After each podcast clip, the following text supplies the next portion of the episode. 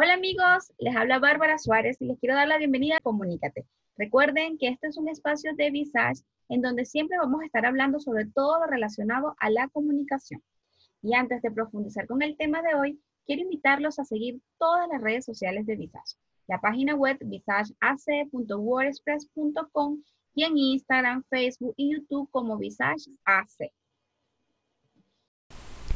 Cómo comunicarse en su burbuja social y no morir en el intento. Parte 2. En el episodio anterior. ¿De qué dependerá el éxito de esta estrategia de la burbuja social? Primero que nada, para que entiendan la situación de lo que es esta pandemia, ¿qué, qué es lo que se, debe, se les debe decir? Que los niños ahorita están viviendo momentos que, que nosotros los adultos tampoco nos esperábamos. ¿Cómo hacer para que este encierro no les afecte en su comportamiento? Porque ellos tienden a estresarse, a ponerse de mal humor o a aburrirse. Esto les genera a ellos también grados de ansiedad. Exacto. Niños, aunque los adultos no, no, nos, no nos demos cuenta, este, suele suceder y aparecen los síntomas de una, de una. Hay niños que les cuesta expresar sus sentimientos. Continuación del episodio anterior. Eh, tengo una amiga en Chile, que por cierto le mando saludos a Damaris en Chile. Un besito grande para ti, Damaris. Ella estaba conversando conmigo y te- me tenía, tenía una duda y me decía, mira, ¿será que tú puedes conversar en tu podcast eh, sobre, por ejemplo, sobre este tema de- de- del desapego? Porque ella, por ejemplo, estaba teletrabajando, entonces tra- teletrabaja unas semanas y otras semanas no. Le tocó dos, dos semanas en casa y cuando se fue a trabajar la tercera semana, que tenía que salir a la oficina a trabajar esa semana, eh, Ángel, por cierto, se llama Ángel, em, resintió esa, esa, eh, ese, ese desapego. Entonces dice, imagínate tú cuando ya comience a trabajar corrido y de repente a lo mejor él todavía no va a empezar clase y yo sí tengo que comenzar ya a trabajar en la oficina. ¿Cómo puedo manejar yo ese desapego? Ese desapego se maneja principalmente el adulto. Ok. Porque somos los adultos quienes creamos y sembramos más el apego que el niño hacia nosotros. ¿En serio? No sé. Sí, sí. Wow. El apego es mío. Eso me pertenece a mí. Entonces, yo tengo que buscar la manera de que mi hijo este, perciba que yo no, no, no tengo la necesidad de estar detrás de él para que él haga las cosas, detrás de él para que él estudie, detrás de él para que él coma, sino darle chance de que él sea independiente. ¿Y cómo lo hago yo independiente yo menos, menos este, controladora. Porque cuando estamos en casa con los niños, Claro. entonces no te sientes, no coma, eh, no corra por aquí. Yo lo digo por experiencia propia.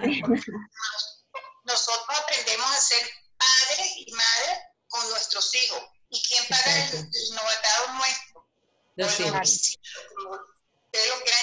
El primer hijo, Exacto. porque nunca nos, enseña- nunca nos enseñan a ser padres. Es verdad.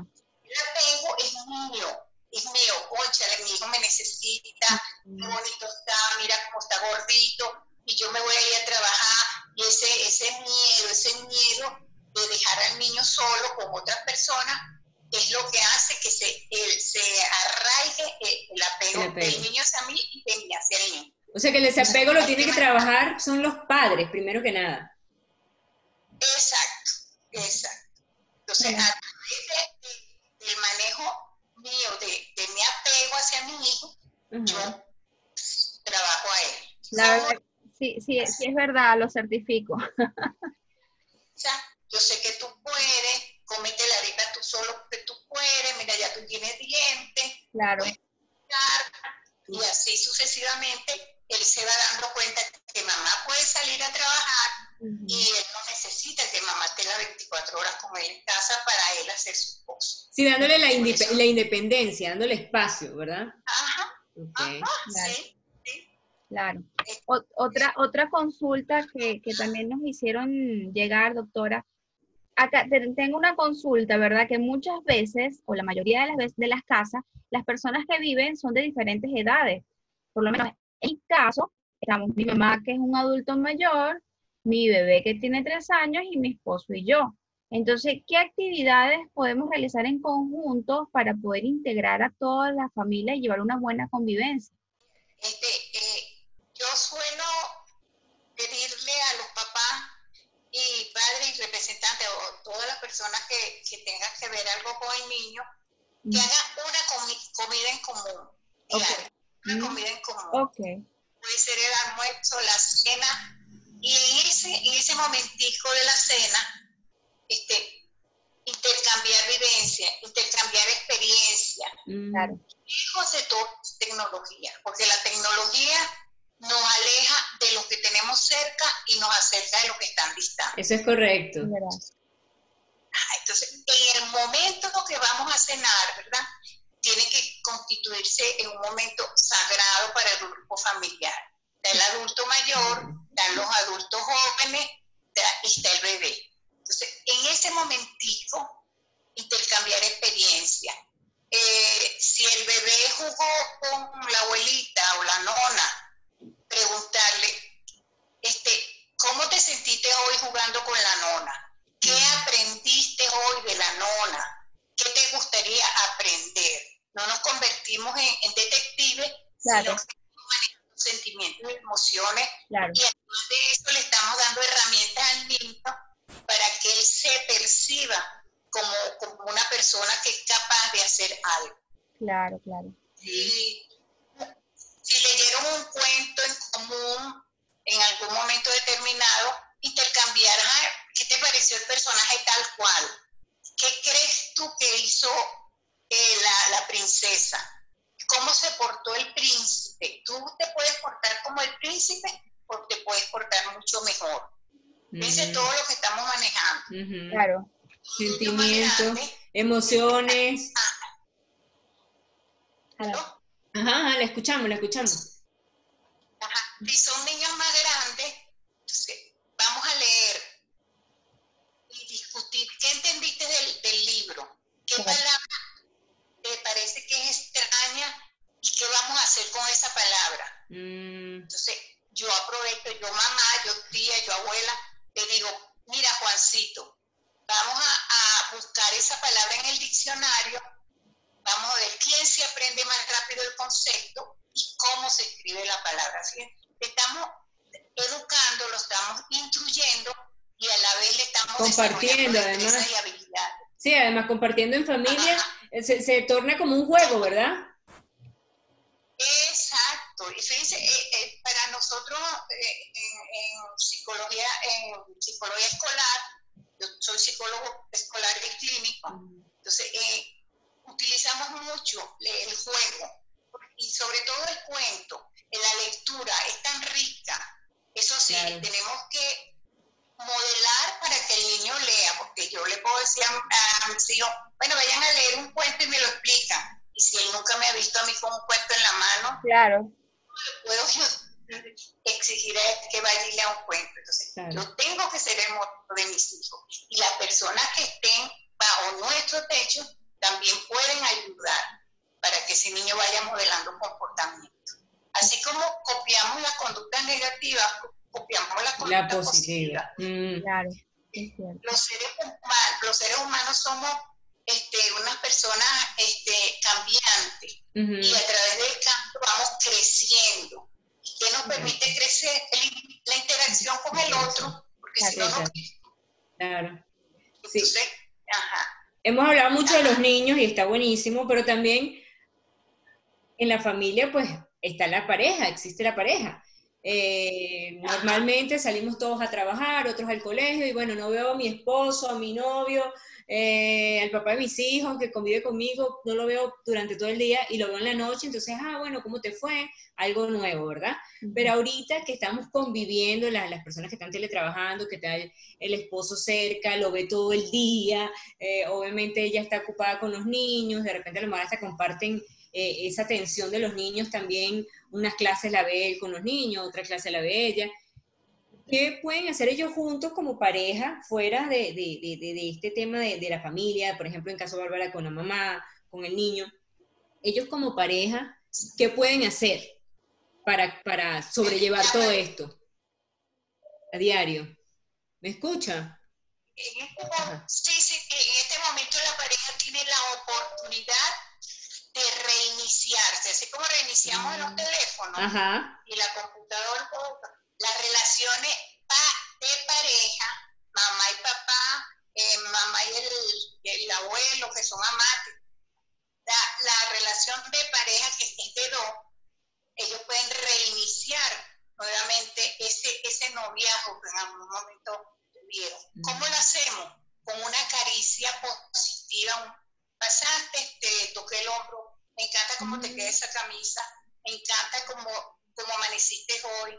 Son, y una sonrisa agradable. Mire, la sonrisa matutina abre puertas, Sí, abre puertas hacia la comunicación. Eso es Y además de eso, el- además de eso, este, la pareja tiene que saber que hay que compartir actividades hogareñas. Exacto. Porque muchas veces el, muchas veces el esposo dice, no, eso le toca a Bárbara. Que fregar, lavar, no, no, no. Las tareas son compartidas. Toda tarea compartida se hace mucho más agradable y más amena. Más llevadera. Claro. Sí, y es que es, es el deber ser, el deber ser.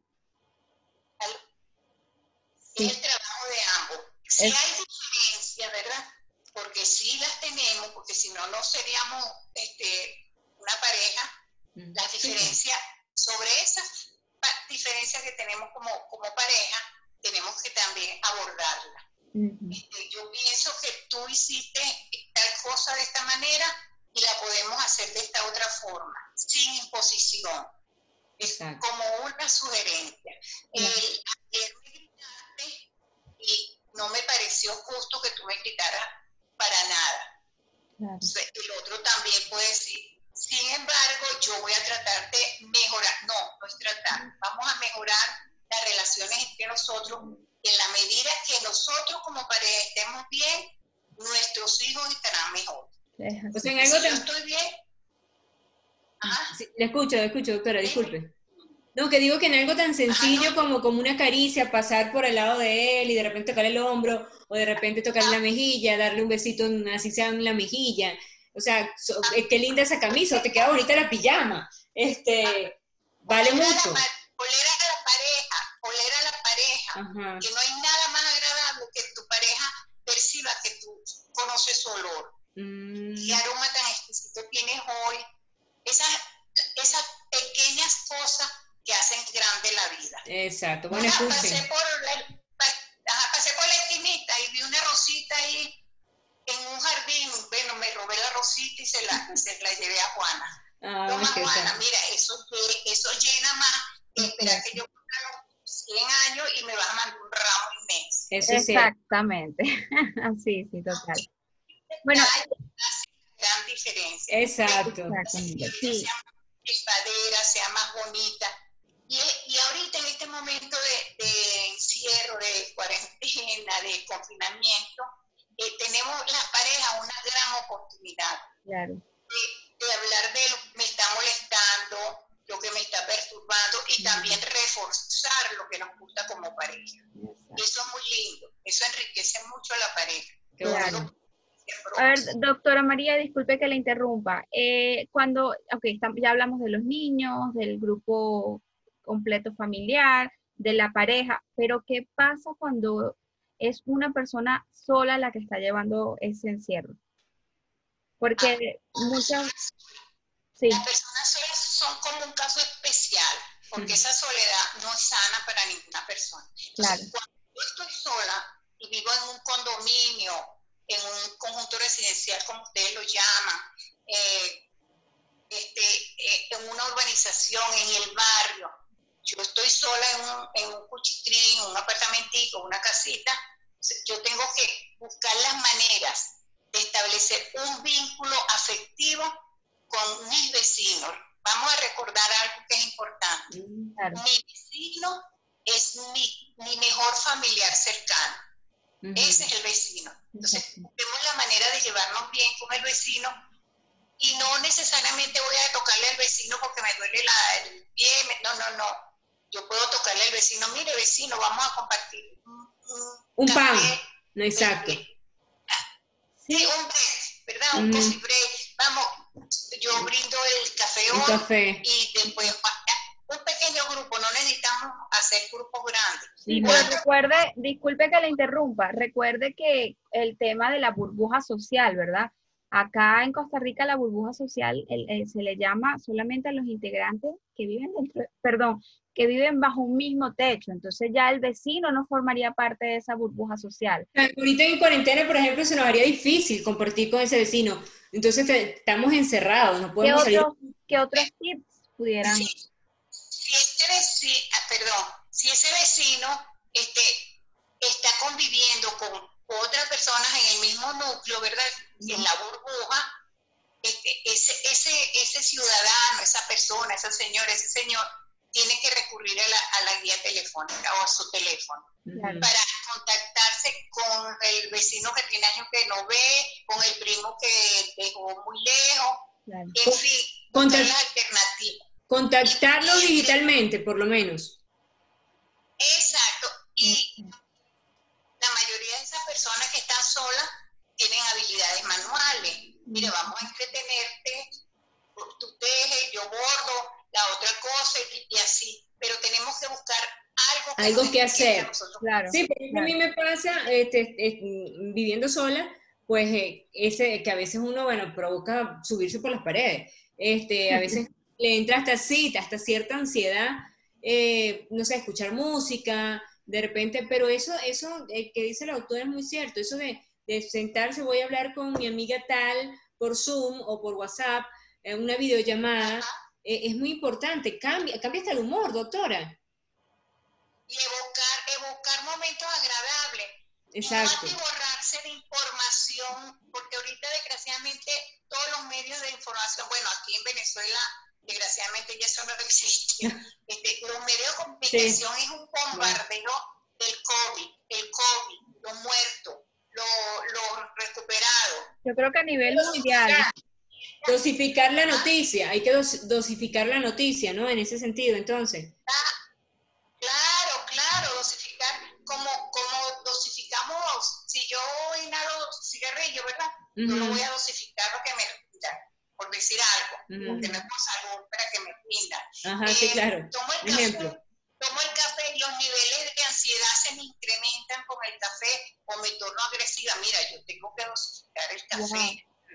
Entonces el bombardeo, el bombardeo de noticias que es válido, pues tenemos que estar informados, Claro. pero no nos podemos atiborrar todo el tiempo con las noticias. Oír música, el- la persona que le gusta cantar, que haga Mm. yoga. Mira, el yoga es muy relajante para la persona Exacto. que vive sola. Claro. Eso, eso le permite visualizarse internamente y expresar emociones increíbles. Voy a comenzar a, a practicar el yoga entonces. Maru, por ahí tengo unas amigas que, que dan clases de yoga y te las recomiendo luego. Enormemente, enormemente te ayuda el yoga. Claro. Bueno, claro, doctora María, muchas gracias de verdad por todo, por a- primero que nada por haber aceptado la invitación y por todos estos tips que nos ha regalado, nos ha regalado esta noche. Sí, bueno, mira, yo les quiero, les quiero cerrar con Ajá. una frase, dos frases de, de Frida Kahlo. Por favor, la escuchamos. Sobre todo, sobre todo, sobre todo para la pareja. Este, yo le duro a usted lo que usted me cuide. Sí. Yo Correcto. le hablo de acuerdo como usted me trata. Yo le creo siempre y cuando usted no me mienta. Exacto. Otra frase de Frida Kahlo es, métele amor al caos y verás cómo todo se ordena o todo se organiza. Porque ahorita estamos viviendo un caos. Así es. Entonces, yo no puedo, no puedo decir, bueno, mi vida es un caos, una tragedia, y llorar por los rincones. No, no, no. Yo le voy a poner amor a esto que estamos viviendo y voy a ir cambiando y voy a aprender. Porque esta experiencia que estamos viviendo ahorita los seres humanos, tenemos que aprender muchísimo, muchísimo y a estar pendientes de esas pequeñas cosas que hacen grande la vida, como les Claro. dice. Bueno, Genial, genial, doctora María, muchas gracias. Espero esperamos volver a tenerla en un próximo episodio. Estamos para, para ayudarnos y para, estoy a la orden. Ok. Les prometo que voy a aprender a manejar el Zoom. Sí, sí, porque a, a todos los que nos están escuchando, eh, una anécdota, eh, la entrevista iba a ser vía Zoom, pero la doctora María no logró descargarlo, entonces tuvimos que eh, recurrir a otras técnicas como la llamada de WhatsApp y, unirla al audio de nuestra grabación por Zoom. Los seres humanos sabemos resolver. Solución de problemas. Exactamente, sabemos resolver. Prometo que voy a aprender a manejar el Zoom. Claro, porque la queremos volver a tener otra vez como invitada en los próximos episodios. Estamos a la orden, hija. Gracias por conocerte, me le das un beso a tu bebé. Y Mario, cuídese, cuídese, cuídese, que te tiene un futuro por delante muy bonito. Gracias, gracias, gracias. Quiero que, quiero que me deje un tierno. Seguro, vamos a ver, vamos a ver. Bueno, gracias doctora, de verdad, gracias por, por todo. Nada, mi amor. Que esté bien, muchas gracias por aceptar la invitación. Un beso y cuídense. Pues buenas noches, que descansen. Gracias, hasta luego.